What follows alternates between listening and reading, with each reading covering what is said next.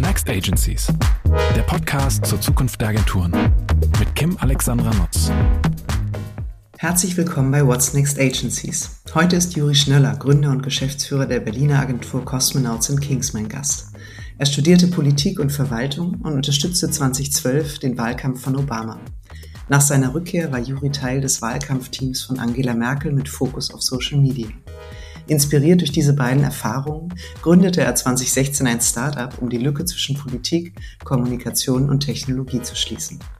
Heute bietet er mit rund 50 Mitarbeitenden politische Kommunikation auf digitaler Ebene für Ministerien, Parteien, Unternehmen und NGOs. Ja, das Thema könnte aktueller nicht sein. Wir sprechen über die negativen Side-Effects der technologischen Entwicklung für unsere Gesellschaft zunehmende Fragmentierung der Medienlandschaft, Filterblasen, Desinformation und nicht zuletzt Einsamkeit, die daraus resultiert. Juri warnt vor der politischen Nutzung von YouTube und TikTok durch Populisten und teilt außerdem wertvolle Tipps, wie Agenturen die politische Kommunikation aktiv mitgestalten können. Wichtiger denn je. Viel Spaß mit der neuen Folge. Herzlich willkommen bei What's Next Agencies. Ich habe heute den Juri Schnöller zu Gast. Er ist äh, Gründer und Geschäftsführer der ja, Agentur für politische Kommunikation und ganz vieles mehr, was er uns nachher alles noch dezidiert ähm, erzählen wird, zu Gast. Und logischerweise dreht es sich um ein ja, wie soll ich sagen, das Thema könnte kaum aktueller sein und insofern unfassbar spannend, einerseits mal den Blick auf das Geschäftsmodell an sich zu werfen, aber dann vor allem auch darüber zu diskutieren, politische Kommunikation, Covades, was können wir Agenturen tun, was ist die Rolle, was muss ich dringend ändern, was darf so bleiben. Juri, ich freue mich total, dass du heute mein Gast bist und ähm, bin persönlich total, äh, total interessiert an dieser Folge, aber ganz grundsätzlich glaube ich, ist ein echtes Schmankerl ähm, für die Zuhörerinnen und Zuhörer. Schön, dass du da bist. Vielen Dank für die Einladung. Ich freue mich sehr, hier zu sein. Du, wir haben ähm, tatsächlich mal auf einem äh, gemeinsamen Kunden Berührungspunkte gehabt. Äh, daher rührte auch meine Erinnerung und dann die Idee, ähm, unbedingt mit dir eine gemeinsame Folge aufzunehmen, weil wir das äh, Thema bisher viel zu wenig behandelt haben. Und ähm, vielleicht startest du einfach mal, indem du uns ganz kurz erzählst, wie sah so dein persönlicher Weg in unsere Branche aus? Der ist wahrscheinlich beim, beim Thema politische Kommunikation nicht ganz so klassisch oder vielleicht doch klassisch, aber ganz anders ähm, wie das vielleicht bei manch anderem so ist. Ja, sehr gerne. Ich hoffe, du musst mich unterbrechen. Ich verbringe sehr viel Zeit mit Politikern, deswegen, wenn du mir das Stichwort kurz gibst, ob es dann am Ende kurz ist, schauen wir mal. ich werde mein äh, du, Bestes wir wollen ganz viel von dir lernen, also bitte nicht kurz. Ich revidiere meine Aussage. nee, ähm, sehr gerne. Also ich äh, bin eigentlich von Haus aus, ich habe äh, Politik und Public Management, also Verwaltung würde man im, äh, im klassisch Deutsch sagen, ähm, studiert am Bodensee und habe eigentlich immer damals geträumt, Diplomat zu werden, ähm, konnte äh, in meiner Schulzeit äh, nicht so viel äh, reisen. Ähm, meine Mutter war äh, oder ist alleinerziehende äh, Krankenschwester gewesen, hat dann zwar nochmal äh, einen Lebensgefährten und ein Kind bekommen, aber lange Rede, äh, kurzer Sinn, war für mich immer aufgrund der, sage ich mal, mangelnden Fähigkeit, in die fernen Ränder zu reisen, das ist immer so mein großer Traum. Und dann habe ich gemerkt, äh, während dem Studium und vor allem aber auch, als ich mich mehr mit dem Auswahlverfahren beim Auswärtigen Amt beschäftigt habe und dann auch äh, dank einem Stipendium ein, zwei Mal an so Vortests teilnehmen konnte, dass das nichts für mich ist und dass ich auch von der sowohl von meinem Französisch, was äh, glaube ich, mit B2 wahrscheinlich etwas überschätzt äh, gewesen wäre, als aber auch von ähm, dem Mindset nicht ganz da reingepasst habe. Und dann war für mich mein Erlebnis, äh, mein Erweckungsmoment für das Thema Campaigning äh, in den USA. Ich hatte damals die Möglichkeit, über ein Stipendium ein Jahr in der American University zu studieren, ähm, die direkt neben der Georgetown Uni liegt. Und es war natürlich ein sehr spannendes Jahr, 2011, 2012, äh, war gerade High Season, wenn man so schön sagt, für den Präsidentschaftswahlkampf. Und äh, ich dachte damals, okay, das ist deine Chance und habe dann an ähm, das Hauptquartier der Demokraten, an den DNC, praktisch eine E-Mail, eine Initiativbewerbung gemacht, ähm, weil dort einige Internstellen ausgeschrieben waren. Und es hat dann großes Überraschend geklappt.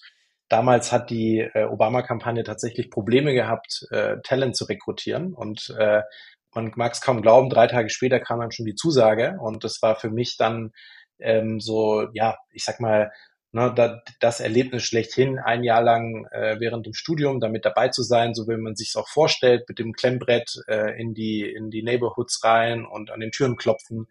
Ähm, und das war halt eine sehr sehr tolle Erfahrung und dann habe ich hat mich das so fasziniert und infiziert, ähm, dass ich gemerkt habe, okay, das, das, das ist einfach spannend, was sich da tut mit Social Media, mit Kampagne, mit Begeisterung. Und dann, ähm, als ich zurück in Deutschland war, mein Studium äh, gerade abgeschlossen hatte, hatte ich auch äh, aus Impuls heraus bei äh, mich bei der CDU beworben. Äh, damals äh, für das Team Deutschland, für den äh, Social Media Wahlkampf von Angela Merkel. Und die waren ganz happy, glaube ich, da jemanden zu haben, der auch ein bisschen amerikanische Experience reinbrachte. Und ja, lange Rede, kurzer Sinn, so kam dann so ein bisschen eine zum anderen und ähm, habe dann eben äh, den Bundestagswahlkampf 2013 sehr intensiv äh, mitmachen dürfen, äh, direkt in ihrem Team und äh, 2014 dann auch noch für äh, Jean-Claude Juncker arbeiten dürfen, der damals ja so der erste äh, Spitzenkandidat war, wie es so schön heißt. Ähm, und äh, da gab es ein transnationales Kampagnenteam, was aus sehr unterschiedlichen Nationalitäten zusammengesetzt war. Und da durfte ich dann praktisch für den deutschsprachigen Raum zusammen mit dem österreichischen Kollegen ähm, das machen. Und ja, seitdem bin ich der politischen Kommunikation in dem Campaigning ähm, sehr treu geblieben und genau seit 2016 eben dann auch ähm, mit einer eigenen Firma am Start. Tolle, tolle Reise. War denn der amerikanische Wahlkampf für Barack Obama, war das sozusagen der erste, wo Social Media wirklich auch eine maßgebliche Rolle für den ähm, Erfolg äh, des Wahlkampf-Ausgangs ähm, gespielt hat? Oder wie würdest du das einschätzen, so in der Rückschau? Ähm, also 2008 war, glaube ich, natürlich so diese erste, ich sag's mal, neue, moderne Wahlkampf, der, glaube ich, ja bei uns auch in Deutschland einen sehr großen Hype ausgelöst hat. So dieser neue Kampagnenstil, den Obama verkörpert hat, Change and Hope und natürlich auch er als charismatische Rednerfigur, der als erster in den Early Days dann auch schon sehr präsent auf den ersten Plattformen war. 2012 war dann tatsächlich der erste Wahlkampf, wo Social Media schon eine bedeutende Rolle gespielt hat. Wenn wir bedenken, von 2008 auf 2012 hat ja auch ähm, der iPhone-Moment dann voll reingekickt. Also mhm. die, äh, es ging ja dann los mit 2008, 2009 mit Smartphones, Samsung und Co. sind nachgezogen und das war praktisch so dieser Supernova-Moment für Social Media Campaigning. Und es hat dann auch äh, von dort an auch eine zentrale Rolle nicht nur was die, das Branding des Kandidaten anging, sondern natürlich auch die Mobilisierung ähm, der eigenen Wähler anging, von dort an eine immer größere Rolle gespielt. Du hast eben gesagt, naja, und dann 2016 ging es ja weiter mit der eigenen äh, Agentur. Ihr seid heute ähm, so um und bei 50 Leute, ähm, bisschen drüber. Und ich habe nochmal nachgeguckt. Es gibt ja dank des Internets irgendwie auch viele Jahre zurück noch Quellen. Business Insider hat euch damals mit den ähm, Worten zitiert, wir sind das erste politische Tech-Startup in Berlin. Und in dem Artikel hieß es gleich sozusagen unter der Headline, ihr wolltet Deutschlands Wahlkämpfern Datennachhilfe geben. Ähm, erzähl doch mal, weil das finde ich tatsächlich, also für damalige Verhältnisse ähm, wahrscheinlich noch, noch krasser und ungewöhnlicher als heute. Ähm, was, was war die Gründungsidee? Wie, sei, wie seid ihr drauf gekommen? Äh, wer seid ihr, wenn ich von ihr spreche? Oder wie, wie kam es dazu? Erzähl mal ein bisschen. Genau, also ich äh, habe nach vielen Wahlkämpfen gemerkt, mich hat sehr umgetrieben, ähm, dass eigentlich Deutschland, was sage ich mal, den Einsatz von digitalen Tools, Strategien, aber auch äh, Techniken im gerade im Social Media Bereich anging, sehr zurücklag. Und dann habe ich mir so ein bisschen den Markt angeschaut und traditionell waren es eben klassische, ich sag's mal, äh, ohne das jetzt äh, äh, äh, im Branchensinne despektierlich zu meinen, aber klassische Werbeagenturen, die natürlich aus einer Werbelogik heraus auch Kampagnen konzipiert haben äh, und äh, habe dann äh, gemeinsam mit äh, Jochen, äh, äh der sozusagen mit mir zusammen dann auch C&K und äh, Stefan Wacker äh, gegründet habe, äh, uns das dann angeguckt. Und dann war irgendwie schnell klar an dieser Schnittstelle von Kommunikation äh, Politik, aber vor allem Technologie. Da ist eigentlich noch Raum für äh, etwas Neues. Und zwar in den USA ist natürlich aufgrund des sehr großen Geldeinsatzes, also da werden pro Präsidentschaftswahlkampf jeweils fast eine Milliarde Dollar ausgegeben. Da wird jedem Kommunikator, glaube ich, äh, treibt es die Dollarzeichen in die Augen. Äh, aber verglichen mit den Summen, die natürlich in Deutschland äh, im politischen System sind, was ja per se gut ist, ähm, hat sich hier historisch und traditionell keine politische Kampagnenmarkt im Sinne von Political Campaigning Agenturen entwickelt, ja, sondern es wird äh, traditionell hast du natürlich Politikberatungen, du hast Werbeagenturen, du hast jetzt dann seit einigen Jahren auch Social Media Agenturen, aber dass es äh, eine Spezialisierung auf den Bereich Political Campaigning gab, das gab es so noch nicht. Und wir haben uns das angeguckt und haben gesagt, hey, ähm, eigentlich, wenn nicht jetzt die Zeit ist, wann dann? Ähm, genau, und so kam dann der eine Gedanke zum anderen und ähm, es war tatsächlich wirklich schöne alte Gründerromantik. Wir haben äh, ohne Fremdmittel in einer sehr ranzigen alten Ladenzeile in Friedrichshain angefangen. Äh, für sagenhafte, ich glaube, 480 Euro Miete waren das noch.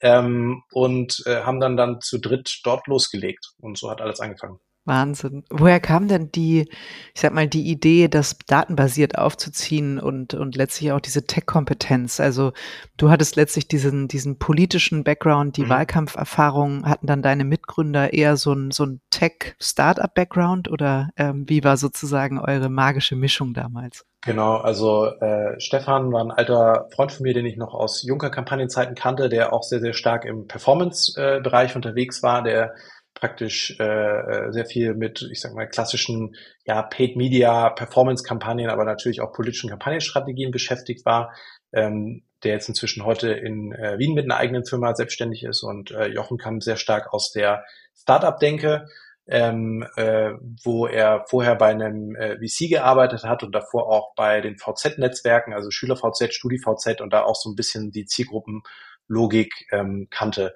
Und wir haben uns das halt angeguckt und haben gesagt, eigentlich so wie politische Kampagnen, und zwar nicht nur von Parteien, sondern auch natürlich in anderen Organisationen geführt werden, das geht äh, effizienter, das geht besser und das geht vor allem datengetriebener. Also viel Heute ist ja das schöne Stichwort äh, Evidenz oder äh, Datengrundlage. Damit wirst du jetzt niemanden mehr hinterm Ofen hervorholen. Das werdet ihr auch zu Tausenden in euren Präsentationen haben.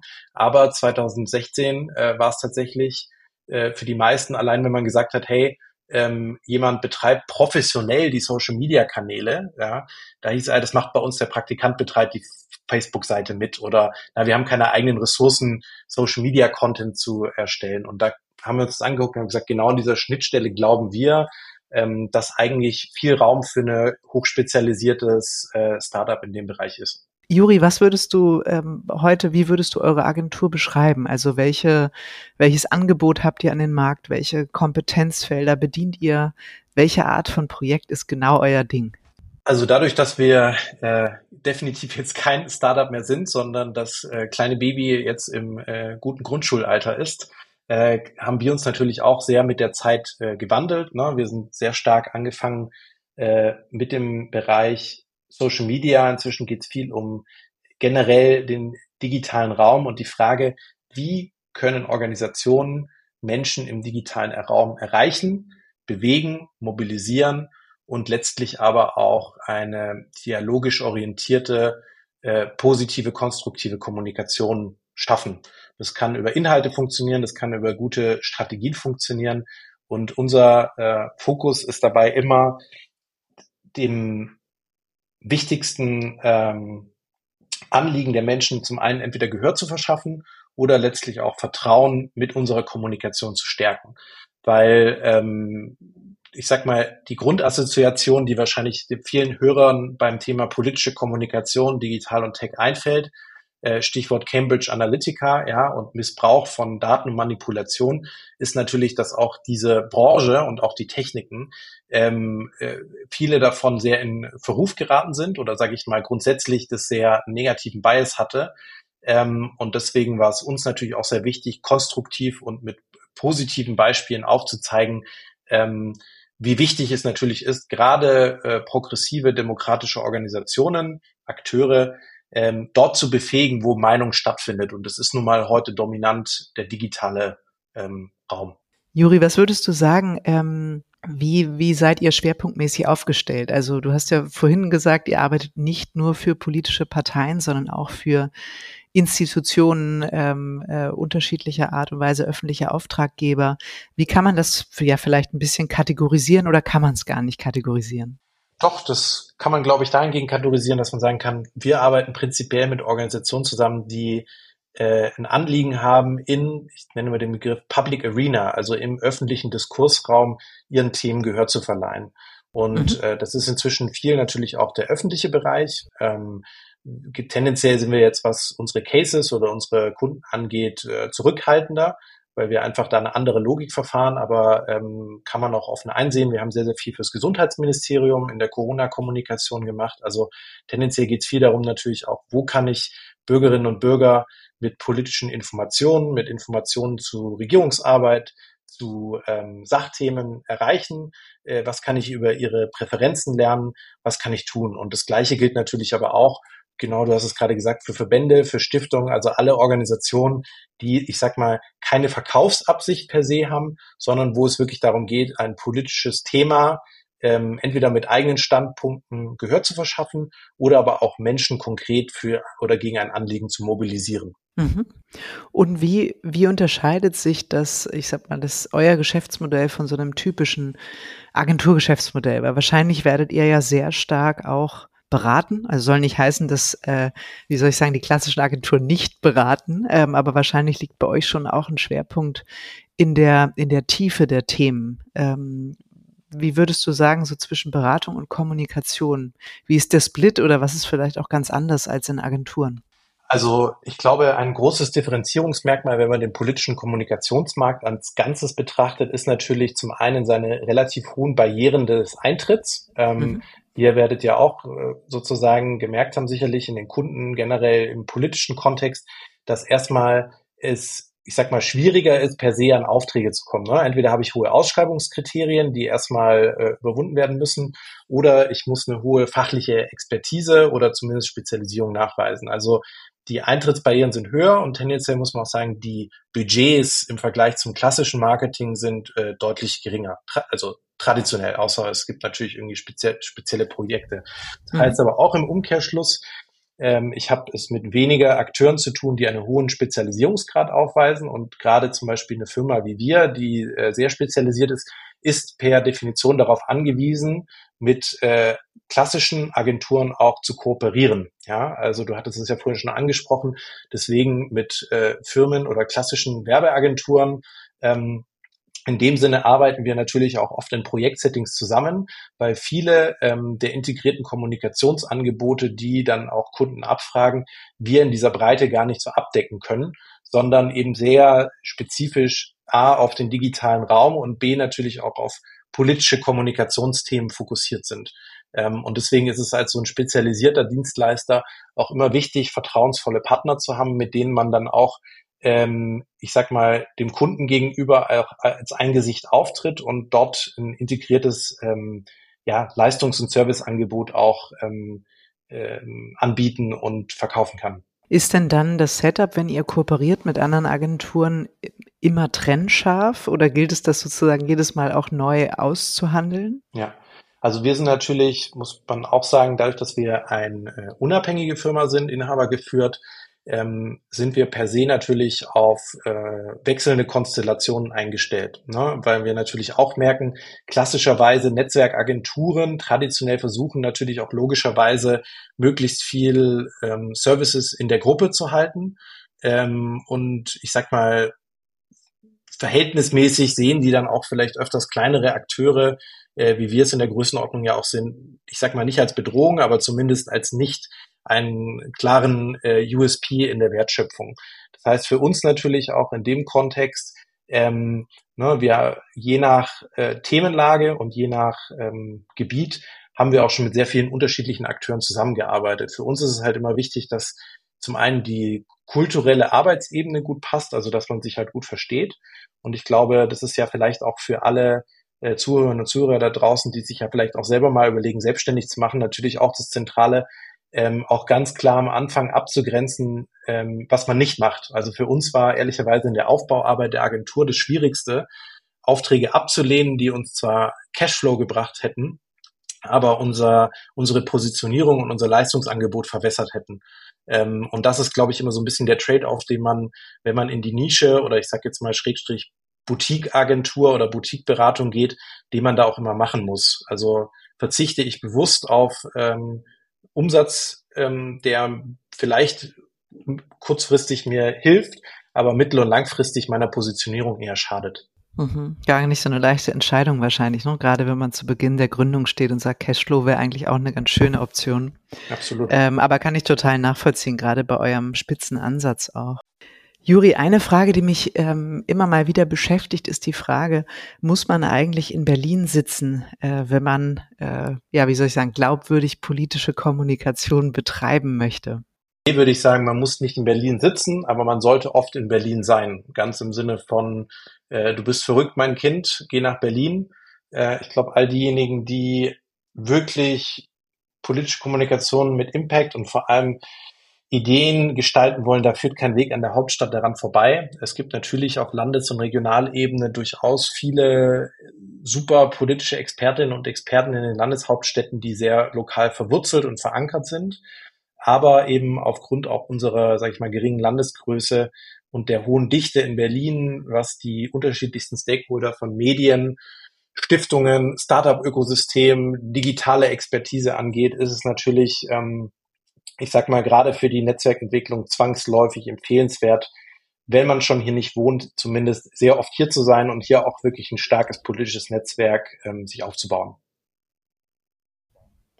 Und Netzwerk ist ein super Stichwort. Ähm, wie kommt man an diese Kontakte in der politischen Landschaft? Das geht ja über Parteigrenzen hinweg. Das sind die Institutionen, die wir vorhin hatten. Das ist die Start-up-Welt. Ähm, also ist das, wie soll ich sagen, ähm, mühsame Arbeit, hartes Klinkenputzen, ähm, Kaltakquise, geht es nur über Kontakte und Vitamin B, braucht man jemanden, der einen sozusagen auch in diese, in diese Kreise einführt? Das ist wahrscheinlich ist von allem, was du gerade beschrieben hast, ein bisschen etwas. Ähm, ich würde sagen, man braucht auf jeden Fall viel Ausdauer und äh, eine hohe Frustrationstoleranz und auch ein sehr langfristig gedachtes Konzept von Netzwerken. Ich habe so das Gefühl, dass viele denken, wenn ich mir jetzt den Terminkalender vollknalle äh, mit Konferenzen und möglichst viel Visitenkarten verteile, dass das ein Indikator für ein belastbares Netzwerk ist. Das ist es nicht.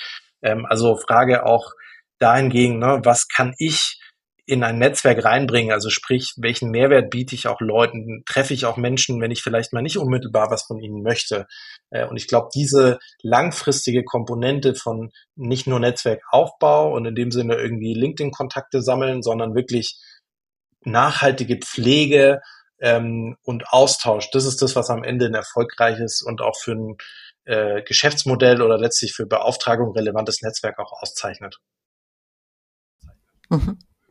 Toll, dass du das sagst, weil ich das ähm, total fühle. Ich habe ja damals, als ich ähm, mit in die Agentur einstieg und so sukzessive Anteile an KNSK übernommen habe und dann irgendwann die beiden Gründer das an mich übergaben, habe ich gesagt, ja, ich habe nur eine Riesenherausforderung. Mich, mich kennt kein Mensch und ich kenne niemanden.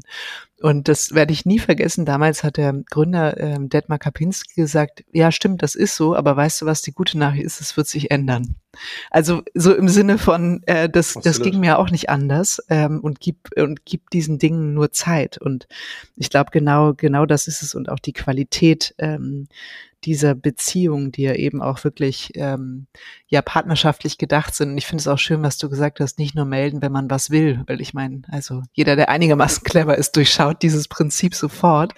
Und am Ende geht's ja immer um die Frage, was kann man auch mal geben, wann bekommt man was zurück und so. Ich finde die Langfristigkeit, die du da beschreibst, auch total sinnvoll. Und ich glaube, das ist, äh, wie soll ich sagen, es hilft immer nicht nur in der politischen Kommunikation, sondern ganz grundsätzlich. Aber wahrscheinlich, wie du auch gesagt hast, ne, ihr, ihr baut auf diesem Prinzip Reputation, Glaubwürdigkeit, ähm, ja, letztlich eine Art Mund-zu-Mund-Propaganda äh, und Empfehlung. Insofern äh, ja, absolut. Und das sinnvoll. ist auch, ja, das ist, glaube ich, auch wirklich, also Vertrauen ist ja nicht nur die, das goldene Elixier in der Demokratie, sondern letztlich auch gerade in, in, in der Kommunikation ne? und in der Politik halt nochmal mhm. auch das Besondere, die Leute bleiben ja meistens in diesem Ökosystem. Das heißt, wenn du eine Person schlecht behandelst, man sieht sich immer wieder.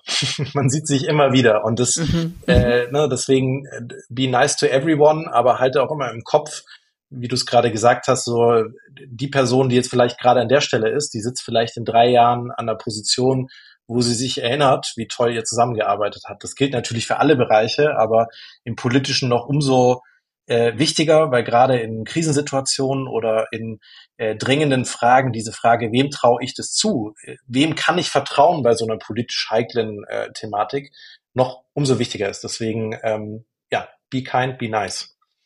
Mhm. Mhm, absolut schöne, äh, schöne Schlussfolgerung sozusagen. Sag mal, mit Blick auf ähm, politische Kommunikation, ähm, ich sag mal so unter diesem Motto Quo ne? also ähm, äh, Rechtspopulismus ist, äh, ja, kann man sagen, leider Gottes in aller Munde. Es gibt diverse Narrative im digitalen Raum. Du hast vorhin auch von der Notwendigkeit der Positivität und Dialogfähigkeit gesprochen. Vieles davon scheint ähm, ja irgendwie auch verloren äh, gegangen oder zumindest, äh, wie soll ich sagen, in einem relativ schlechten Zustand zu sein.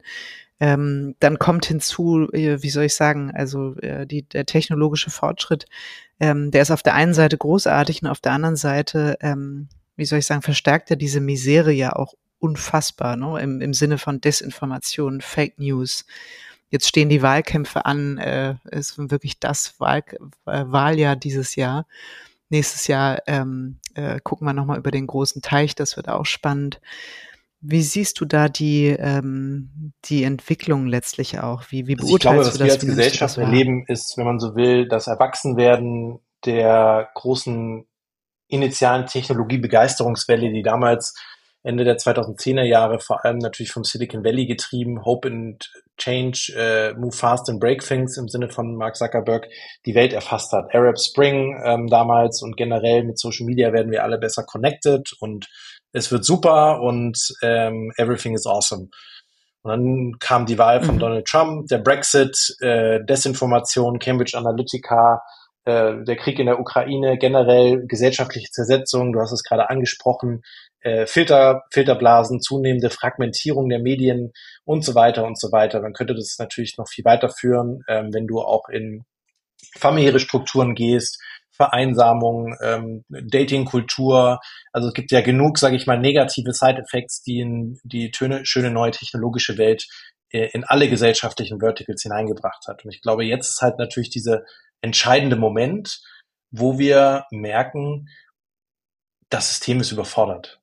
Die Politik ist überfordert. Es gibt keine Antworten. Es gibt kein Playbook. Es gibt niemanden, der eigentlich gerade wirklich weiß, wohin dieses Schiffchen steuert. Und das ist etwas, was natürlich, wenn ich jetzt mal wieder aus Kommunikationssicht spreche, verheerend ist. Weil wir haben gerade vorhin von Vertrauen im Business-Kontext gesprochen. Vertrauen in eine Demokratie ist das Lebenselixier. Ohne Vertrauen kann die Demokratie nicht überleben. Und ähm, das ist auch, glaube ich, die größte und unabhängig jetzt, ob wir äh, Kommunikation in einer Organisation oder in einer Agentur machen, ich sag mal, der wichtigste Polarstern, an dem wir uns immer orientieren sollten und auch vielleicht die Kampagnen, die wir erstellen, können wir uns daran messen, dass wir damit ähm, Vertrauen in Institutionen stärken oder zersetzt es nicht nur noch weiter ähm, die demokratische Stabilität in diesem Land, denn die ist mehr denn je bedroht. Mhm. Und wie, wie beschäftigt das euch letztlich auch in eurem alltäglichen Tun? Also merkt man teilweise, wenn man, sagen wir jetzt mal, für politische Parteien unterwegs ist, dass da ähm, Desinformationskampagnen laufen, dass da Bots am Werk sind. Also gerade weil ihr ja auch extrem datengetrieben und technologieaffin unterwegs seid. Also, also man, man muss natürlich immer bei diesen Begrifflichkeiten ähm, sehr gut aufpassen, weil sehr schnell, gerade wenn ich an den Begriff Fake News denke, ne, für eine Partei ist eine Statistik ein Faktum für gute Regierungsarbeit. Für die nächsten ist es äh, fast schon Desinformation. Also es ist natürlich ein politischer Begriff, der jetzt mal abseits der Wirtschaft, äh, Wissenschaft, Entschuldigung, abseits der Wissenschaft zumindest in der politischen Debatte wenig objektive gemeinsame Standpunkte hat. Was wir natürlich merken, es gibt zum einen haben wir das generelle Thema der äh, polarisierenden und auch Hass und Hetze fördernden Kommunikation, der natürlich maßgeblich von den Populisten ausgeht.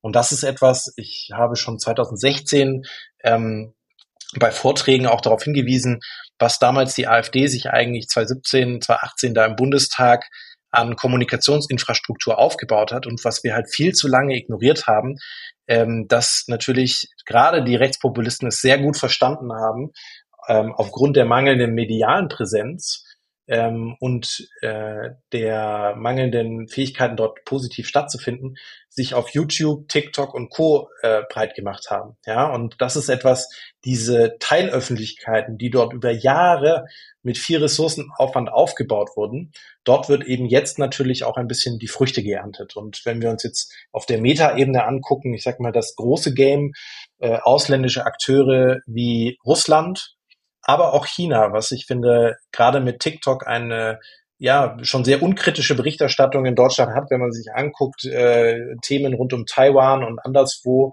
ja durchaus auch dort äh, in der Frage der Plattformneutralität äh, gestellt werden muss, ist natürlich klar, Social Media und damit auch die digitale Öffentlichkeit ist ähm, äh, ja ist einer der zentralen Informationsschlachtfelder der Zukunft. Und wir in Deutschland und damit auch unser Informationsraum sind unmittelbar davon bedroht.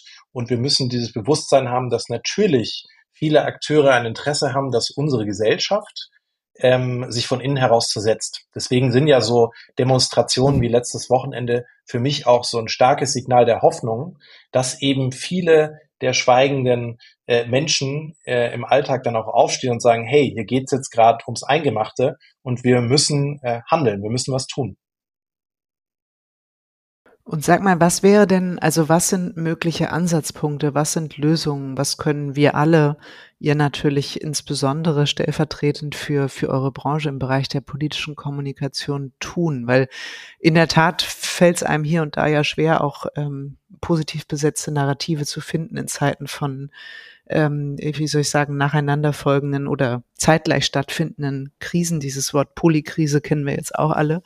Ähm, also was ist der Weg raus? Weil im Moment, du hast ja gesagt, es gibt kein Playbook. Ähm, die, die Parteien, die Regierung hat, hat keine Antworten auf die Fragen, die wir uns alle stellen. Wie, wie kann politische Kommunikation Also ich glaube auch da wieder, damit wir nicht, und das tun wir Deutschen ja sehr gerne, in Zynismus und Resignation verfallen, sondern dieses große, dieser große Problemberg, der vor uns ist, in viele kleine Atome zu zersetzen, weil dann wird es auch handelbar und dann kann ich auch einmal als Individuum sehen, hey, was kann ich tun?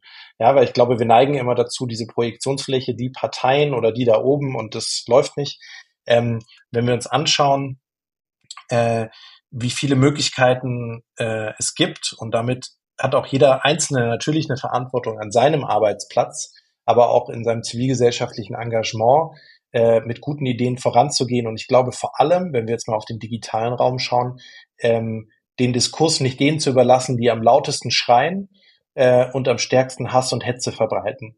Weil ähm, man kann sich das mal so vorstellen, wenn auf äh, egal ob es jetzt eine Facebook-Seite ist oder äh, äh, eine Diskussion zu einem Thema, in dem Moment, wo Leute anfangen, ich sag's mal ganz bewusst, mit Scheiße zu werfen, dann vergiftet sich das Klima. Und wir haben zu lange ähm, still daneben gesessen und ähm, denjenigen, die extreme Positionen vertreten, äh, ja, sich dort Gehör zu verschaffen. Deswegen, das ist auch so ein bisschen mein Appell, neben dem Einbringen, egal wo ihr aktiv seid und was es gibt, ja, ich glaube, mehr denn je wird vor allem gute Ideen gebraucht, wie wir mit Überzeugung Menschen wieder zusammenbringen können. Wir haben inzwischen Zustände, die fast so schlimm sind wie in Amerika. Es gibt Familien, die nicht mehr miteinander reden. Wir haben eine gesellschaftliche Polarisierung, die immer weiter fortschreitet. Deswegen, ich glaube, jeder von uns, der beruflich Kommunikation macht, egal ob jetzt in einer Agentur oder anderswo, ähm, kann sowohl privat auf seinen Kanälen äh, zu Themen Aufmerksamkeit verschaffen, äh, und aber auch im beruflichen dafür einstehen, dass wir mit Haltung, aber auch vor allem mit innovativen Konzepten diesen Dialog nicht aufgeben, weil das ist am Ende das, worauf es ja auch in der Demokratie mhm. ankommt, egal in welcher demokratischen Gesinnung oder Orientierung ich mich zugehörig fühle. Es gibt einen Grundkonsens, der sollte niemals in Frage gestellt werden. Und das klingt jetzt wieder sehr pathetisch, aber äh, das muss man leider so sagen. Darum geht's inzwischen auch, genau das klar zu machen, dass es äh, etwas gibt, was uns doch im Innersten, wie man so schön sagt, zusammenhält. Mhm. Ich fühle das total, was du sagst. Ich habe auch letztens ein, ähm, wie ich finde, wirklich ganz schönes Zitat gefunden, ähm, dass äh, sozusagen dieser Punkt, das kommt von Friedrich Nietzsche, wenn man zu lange in den Abgrund blickt, äh, dann schaut er zurück. Und das ist, glaube ich, auch das, was du meintest mit diesem Problemberg, den es eigentlich abzuschichten gilt, um ihn sozusagen handelbar und ähm, ja es zu schaffen, ihn zu bewältigen. Ich glaube, das ist ein ganz, ganz wesentliches Thema und sich dessen auch bewusst zu sein, welche, welches Gut es zu verteidigen gilt und einfach zu gucken, was man selber tun kann. Und ich empfinde das als wirklich großartiges und positives Zeichen, wie viele Menschen auf der Straße waren und wahrscheinlich erstmals sich überhaupt bewusst gemacht haben, äh, um, also für was es sich lohnt, auch aufzustehen. Also nicht nur zu überlegen, gegen was bin ich, sondern für was bin ich. Das fand ich, ähm, fand Absolut. ich ein ganz, ganz Und ich glaube, das wird auch, auch, wir müssen uns ja da auch, glaube ich, ehrlich sein, es wird die nächsten Jahre nicht unmittelbar besser werden. Also damit meine ich jetzt nicht sozusagen mhm. die Hoffnung walten zu lassen, aber damit wir auch nicht äh, in die Logik verfallen des äh, Social Media konformen Aktivismus, ja, weil das ist ja auch gerne in heutigen Tagen ähm, ich selbst bin auch nach wie vor ein sehr großer Unterstützer äh, für die Ukraine, spende regelmäßig und ich finde es manchmal halt ein bisschen erschreckend, äh, von den Hunderttausenden, die am Anfang äh, dort aktiv waren, wie still es dort geworden ist. Und diesen Fehler dürfen wir mhm. auf keinen Fall vor allem gegenüber dem Rechtspopulismus machen, äh, weil die Gefahr ist ja auch da schleichend, wenn wir in andere europäische Länder gucken, wie schnell es dann auch akzeptiert wird, gewisse Positionen, oder wie schnell äh, Normalität einkehrt. Ne? Und ähm, ich sag mal, in Frankreich oder in Österreich, wo Rechtspopulisten bei 30, 40 Prozent teilweise stehen äh, oder auch ja regieren, wie wir in Italien sehen, da äh, ist dann, sage ich mal, die Position, die bei uns jetzt vielleicht noch gestern geächtet wurden, dort schon Normalität. Und das ist etwas, was ich hoffentlich äh, mir sehr wünsche, dass wir alle daran arbeiten, dass das eben nicht äh, bei uns der Fall wird.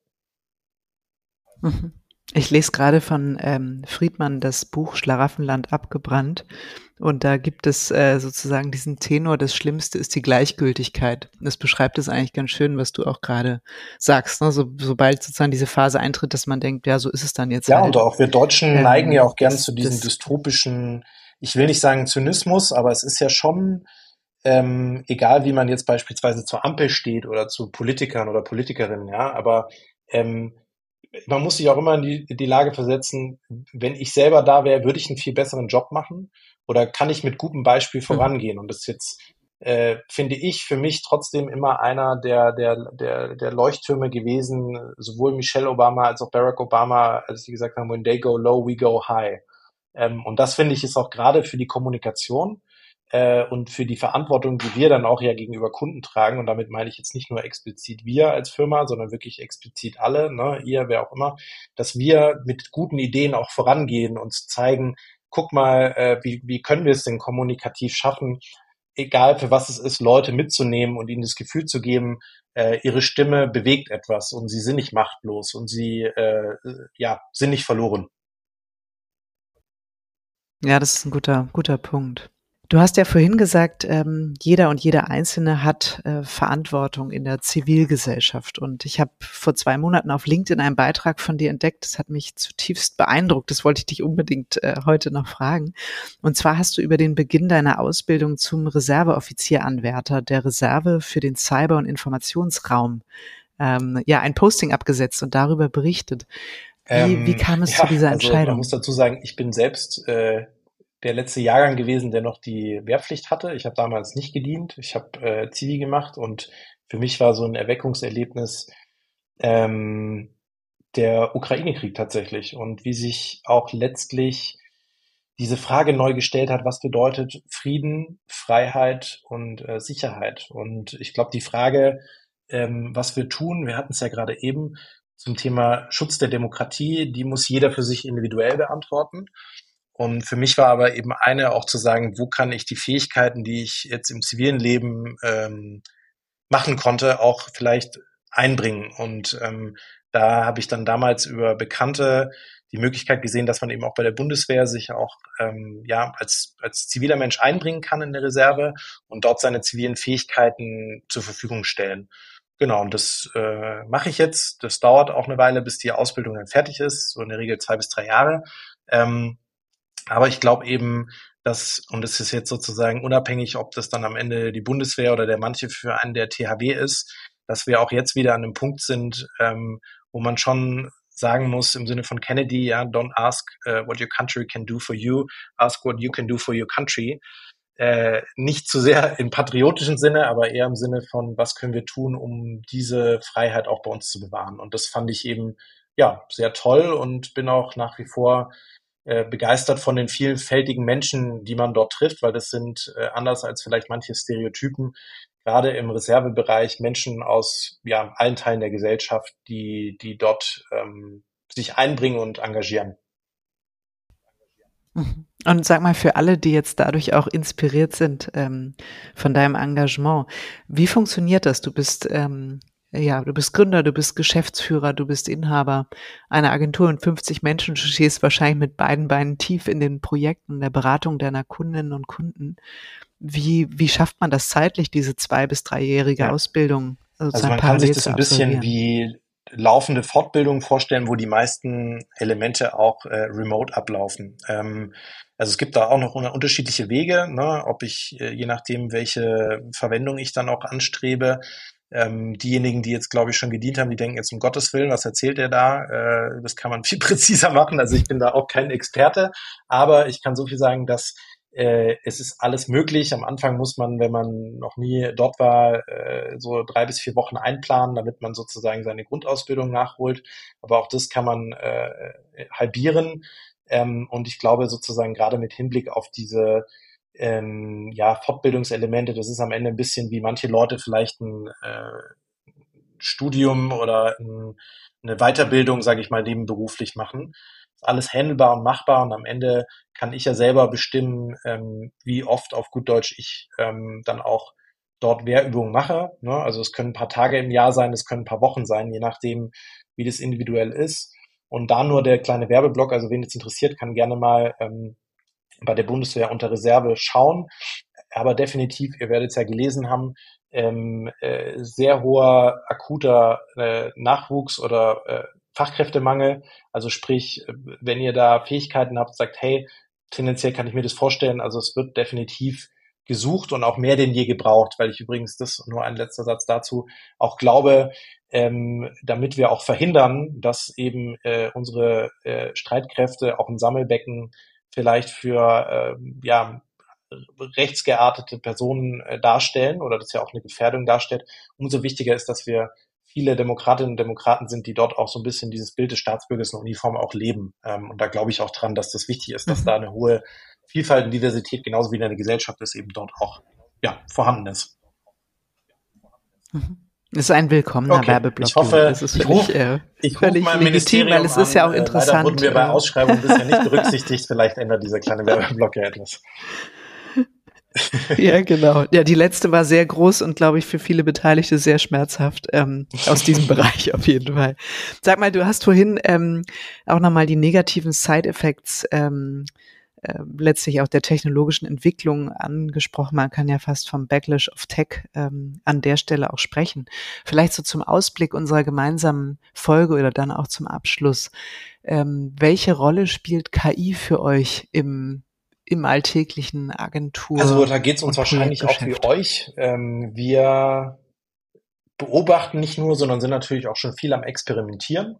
Ähm, haben jetzt wahrscheinlich so ein bisschen das erste ich sage jetzt mal, erste initiale Tal des ähm, ja, Testens verlassen und gucken natürlich gerade, wie wir das auf dem Plateau der mhm. Produktivität in Kundenprojekten, in internen Projekten verbessern können und haben parallel dazu jetzt auch eine eigene KI-Taskforce ins Leben gerufen, wo es vor allem darum geht, was macht es eigentlich nachhaltig mit, genauso wie es ja im gesamten Kommunikationsmarkt ist, mit unserem Geschäftsmodell und womit verdienen wir in zwei bis fünf Jahren überhaupt noch Geld. Ähm, und äh, wie verändert sich aber auch Kommunikation mit KI? Und da wäre es jetzt, glaube ich, vermessen zu sagen, dass wir da ähm, alle Antworten drauf haben. Aber ich glaube, es ist wichtig, sich jetzt auf zumindest aufs Fragenstellen einzustellen, weil die Entwicklung ist dermaßen rasant, ähm, dass ich, dass ich vor allem glaube, dass auch das, über das wir alles vorhin gesprochen haben, ähnlich, wenn du dran denkst, damals MySpace äh, oder StudiVZ, die frühen Tage, dass wir da noch nicht absehen konnten, dass wir eines Tages mal über Desinformation at Scale sprechen und äh, andere Sachen. Also wie immer, Technologie ist neutral und es werden, glaube ich, viele großartige äh, Produktivitätseffekte und kreative Elemente und tolle Sachen mit KI möglich sein. Aber auf der anderen Seite sollten wir auch nicht naiv sein. Äh, sie wird auch für Missbrauch, für Scamming, äh, für äh, Desinformation und andere Themen äh, missbraucht werden. Und dann wird es die Frage sein, ne, wer kriegt diese Werkzeuge in die Hand? Und deswegen halt ist halt wichtig, dass ihr, wir, äh, also alle Leute, die auch mit dem richtigen Mindset unterwegs sind, sich zumindest mit dieser Technologie beschäftigen und sich die Frage stellen, ähm, wie können wir die für was Konstruktives einsetzen? Weil ich glaube, je mehr Leute sich damit auch auseinandersetzen und es nicht so, hey, das ist so ein Nerd-Thema und äh, was ich noch oft im, im Umfeld erlebe, ah, Juri, jetzt kommst du wieder mhm. mit irgendeinem neuen KI-Song, den du für uns gedichtet hast, hier nette Spielerei. Aber ähm, dass wir uns halt einfach damit beschäftigen, weil es wird nicht mehr weggehen und es wird mindestens genauso transformativ wie die, äh, das Internet Anfang der 90er, wahrscheinlich noch mehr. Und ähm, ja, wahrscheinlich ist noch, sehr wahrscheinlich noch mehr, ne? Ja, ist die nächste industrielle Revolution, die uns allen da bevorsteht. Ich habe letztens äh, in einem Artikel gelesen, dass wir die Übergangsgeneration ja. sind. Ähm, das äh, finde ich auch spannend, weil wir wirklich nicht wissen, was, äh, was daraus äh, entsteht, wie Arbeit später aussieht. Und du hast ja auch gesagt, womit werden wir eigentlich unser Geld verdienen? Wir müssen uns aufs Fragenstellen einstellen. Hast du ein Gefühl, wie, in welche Richtung es bei euch geht? Werdet ihr euch noch stärker auf, auf Beratung? Also ich glaube ähm, ehrlicherweise, einstellen? dass es eine gute Stunde sein wird für all diejenigen, die wirklich auch nicht nur Strategie und Expertise sich draufschreiben, sondern wo das auch drin ist. Also ich glaube, Exzellenz mhm. und äh, Kreativität werden tatsächlich noch wichtiger. Also ich glaube, alles, was standardisiert oder äh, aus der Retorte ist, ähm, das wird mehr oder weniger vielleicht nicht verschwinden, aber in großen Teilen einen sehr hohen Preisdruck äh, entwickeln. Also sprich, ähm, ich gehe fest davon aus, dass sowohl im Content-Bereich als aber auch in der Strategieentwicklung alles, was mehr oder weniger repetitiv ist, ähm, in sehr kurzer Zeit, also ne, angefangen von Social Media Share-Bildern für eine Organisation, wo ich sehr schnell diese KI trainieren kann, zu sagen, guck mal, das ist die Corporate Identity, ähm, der Organisation, das sind die letzten 200 Share-Bildchen, jetzt gib mir 20 Variationen für die nächsten 20. Ähm, das wird äh, zu mhm. 90 Prozent automatisierbar sein. Und ich glaube aber gleichzeitig, wie du es gerade beschrieben hast, diese nächste Revolution, diese Transformationsreise machen ja nicht nur wir durch, sondern auch letztlich die Organisationen, Kunden, die wir beraten. Und da als Navigator zur Seite zu stehen, als ähm, Begleiter, aber natürlich auch als jemand, der ähm, KI lenken und steuern muss, weil da sind wir noch nicht, dass wir die äh, General Intelligence haben, die am Ende alle für uns erledigt. Auch wenn ich mich ehrlicherweise darauf freue, dann kann ich endlich mal den Slack Automatik-Bot anmachen und dann äh, länger in den Urlaub gehen. Wo keiner weiß, schreibt da jetzt gerade Yuri zurück oder ist es doch nur der Avatar? Ähm, mhm. Also ich glaube, da freuen sich alle Geschäftsführerinnen drauf.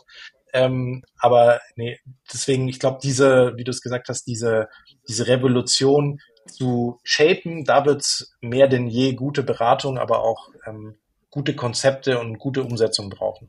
Mhm. Das ist ein tolles Schlusswort, Juri. Das lassen wir genau so stehen. Und ich danke dir herzlich für den Austausch und ähm, ja, euer Engagement, unser aller Engagement. Ähm, ich freue mich, wenn wir uns irgendwo an irgendeiner Stelle wieder, äh, wieder begegnen, projekthalber. Das würde mich sehr freuen. Ja, vielen Dank auf jeden Fall. Hat sehr großen Spaß gemacht.